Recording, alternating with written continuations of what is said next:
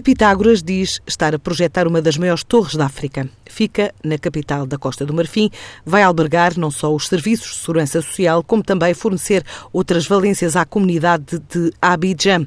Explica Raul Roque, o CEO da empresa. Nós, juntamente com uma consultora também portuguesa, que é o Icon Consulting, que costuma trabalhar connosco, fomos propor à CNPS, que é a Caixa Nacional de Previdência Social, portanto, que é a Segurança Social da Costa do Marfim, a construção de um edifício. Eles têm um terreno no centro de Abidjan, no platô, e, enfim, criamos uma imagem para o edifício, propusemos uma solução, digamos assim, de financiamento, e eles acabaram por aceitar, e, portanto, fomos desenvolvendo o projeto, até hoje, que estamos na fase já de iniciar a construção muito em breve. Vai ser um investimento de cerca de 82 milhões de euros.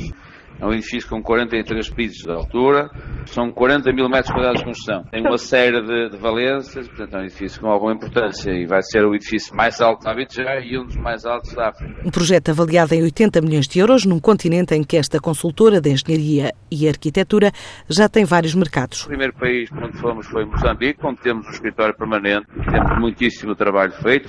Também temos, temos escritório no Ghana e, e na Colômbia, uh, também trabalhamos no Brasil, embora agora o Brasil esteja um bocadinho parado. E depois, entretanto, foram surgindo outras oportunidades, como esta aqui na Costa do Marfim, onde vamos agora fazer mais edifícios. Temos também alguns edifícios na Argélia. Enfim, desde aquela altura uh, em, que em Portugal uh, as coisas começaram a parar um bocadinho, evidentemente toda a gente procurou mercados exteriores e nós acaba por ser muito em África fazem-se coisas com uma dimensão bastante grande, o que para nós também é muito interessante e é desafiador. Em Portugal, a empresa cresce à boleia da reabilitação mas também de obras icónicas. Eu destaco principalmente a Plataforma das Artes e da que foi um edifício feito para a capital da cultura em Guimarães, que é aliás onde nós estamos sediados.